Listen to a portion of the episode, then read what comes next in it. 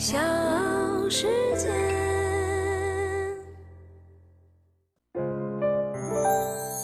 大咖故事，故事舅舅，越说越有。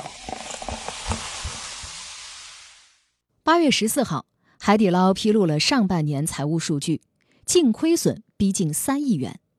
一天之后，人们为啥不爱吃海底捞了？上了微博热搜。许多网友说呢，不爱吃海底捞是因为捞不起，太贵了。这份业绩报告是海底捞新任 CEO。曾经被誉为最强服务员的杨丽娟的第一份业绩报告。杨丽娟在海底捞上市之后，一度身家突破百亿，而她曾经呢，只不过是海底捞的一个服务员。今年三月，她成为了海底捞的 CEO，现如今身家又蒸发了几十亿。不得不说，这样的人生有点刺激。我是唐莹，欢迎各位收听和订阅《大咖故事》。今天呢，我们来说说只有小学文凭、服务员出身的海底捞新掌门人杨丽娟。小时候下馆子，一碗米饭、小笼包子，那时候我很小很小，我就知道就有的。就一笼包子一毛钱、两毛钱这样子，真正去吃一桌一桌的中餐大的那种没有的。在海底捞了以后，才算是正儿八经吃火锅，在这之前是没有消费过的。你好，我是杨丽娟，我在海底捞已经工作有二十年了。张勇曾经说过：“双手改变命运是海底捞的价值观。”而杨丽娟呢，正是践行这套价值观最彻底的人。一九九四年，十七岁的杨丽娟辍学来到四川简阳，在一家小饭店里干起了服务员。她的想法很简单：给哥哥还债。巧合的是，张勇经常光顾这家小饭店。他发现杨丽娟干活勤快伶俐，于是对她抛出了橄榄枝，说：“去我们那儿吧，我们给一百六，这是月薪。当时呢，简阳服务员的月薪基本是在八十到九十块一个月，但是杨丽娟拒绝了。她说：‘老板对我好，我没有理由跳槽。’第二年，这家小饭店倒闭，杨丽娟才投奔了海底捞。”在这期间，杨丽娟还在张勇的授意下，在培训时朗读过给加西亚的信，要完成不可能完成的任务，有绝对的忠诚和责任感。此后，杨丽娟踩上了海底捞急剧扩张的鼓点，在短短四五年的时间，就完成了从服务员到店长，再到地区负责人的职业跨越。杨丽娟成长的同时，海底捞也在快速的成长。一九九八年，张勇在简阳开出了第二家海底捞门店，杨丽娟由此成为第一家门店的店长。一九九九年，海底捞决定北上去西安，杨丽娟带着团队开始在西安开疆辟土。刚去西安拓店的时候，没有人知道海底捞，也没有什么顾客上门。当时为了打开市场，把能用的办法都试了个遍。比如穿西装革履的挨家挨户送豆浆，比如逢人就推销海底捞。经营饭店也免不了会遇见一些喝酒闹事的情况。有一次闹事的客人被赶出去之后，带着一帮人来打砸店面，所有人都害怕了。但是谁也没想到，站在最前面的就是小姑娘杨丽娟。她带着全店的人和对方对峙，直到警察来了。她告诉警察。大老板在四川西安的店，他说了算。做出这些的时候，她只是一个二十一岁、身高一米六的女孩。这一次护店有功，让杨丽娟更加获得张勇的青睐。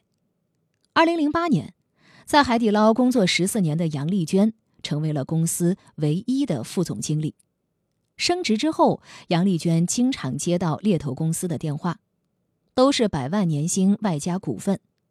我跟他们说：“你们不要再来电话了，我是不会离开海底捞的。”二零一二年起，杨丽娟全面掌管海底捞所有门店运营。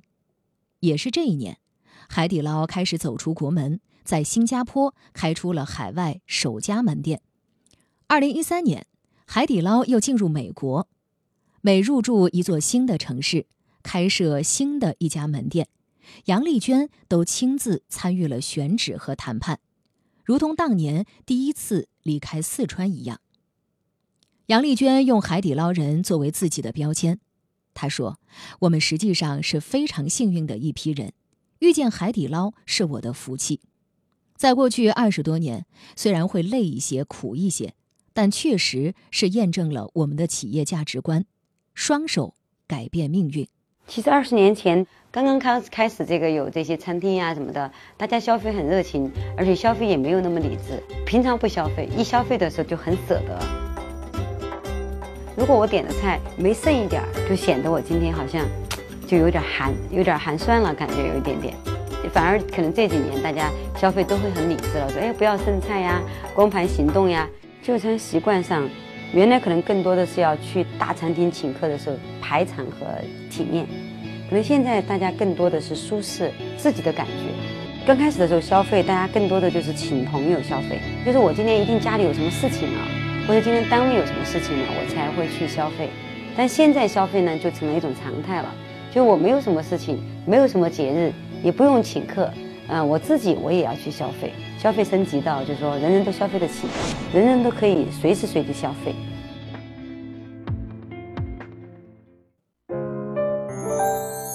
大咖故事，故事舅舅，越说越有。这里是大咖故事，欢迎各位继续收听和订阅，我是唐莹。今天的大咖是海底捞的新任 CEO 杨丽娟，曾经最牛的服务员。海底捞登陆资本市场，将杨丽娟的命运推向了另一个高潮。二零一八年九月二十六号，海底捞在港交所上市。和张勇一起敲锣的，不是他的妻子舒萍，也不是公司联合创始人施永红。而是时任首席运营官的杨丽娟，那是杨丽娟为数不多的一次公开露面。留着短发、身穿黑色衬衫和白色西装套装的她，立即给公众留下了深刻印象。杨丽娟是海底捞四大创始人之外，少数持有公司股权的高管之一。在海底捞上市当天，杨丽娟所持股份价值约合人民币三十亿元。去年一月，杨丽娟以一百二十五亿元的身家登上了胡润中国职业经理人榜的第七位。同年四月，杨丽娟又以十六亿美元的财富位列福布斯全球富豪榜第一千九百三十一位。尽管身家飙涨，但极度自律的杨丽娟却一刻都不敢放松。加入海底捞的这三十年，工作充斥着杨丽娟的生活。她把自己形容为一个工作狂，能够顺利构筑庞大的餐饮帝国。海底捞依靠的不只是西装革履的高层管理者们，还有各地门店的服务员、领班们。正是这些基层员工，推动着海底捞从几十年前的小县城，一步一步走向全国，走出国门，走到了港交所。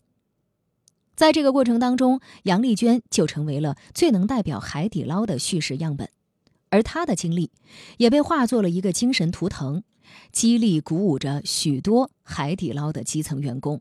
开店以后，每开一家店，就有前面的三分之一的员工得到命运的改变，升迁一下，他升成领班呀，升成大堂经理呀，升成经理，哎，他工资就高一点。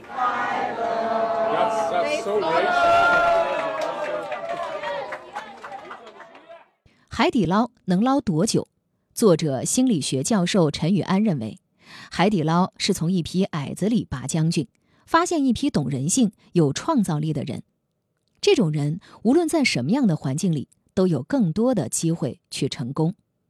实际上，张勇和杨丽娟是师徒关系，而《海底捞你学不会》的作者黄铁英曾经说过，张勇的徒弟肯定不止杨小丽，在海底捞内部。杨丽娟被称呼为杨小丽，但像杨小丽这样出神入化的徒弟，可能只有杨小丽一个。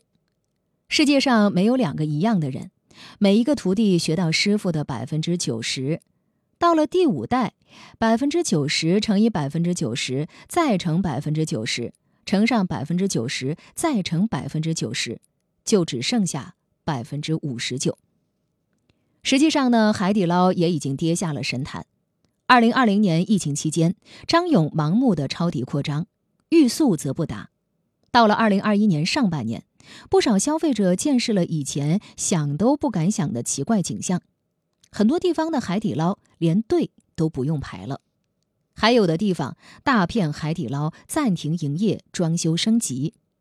二零二一年十一月，海底捞发布公告，将逐步关停三百家左右经营未达预期的门店。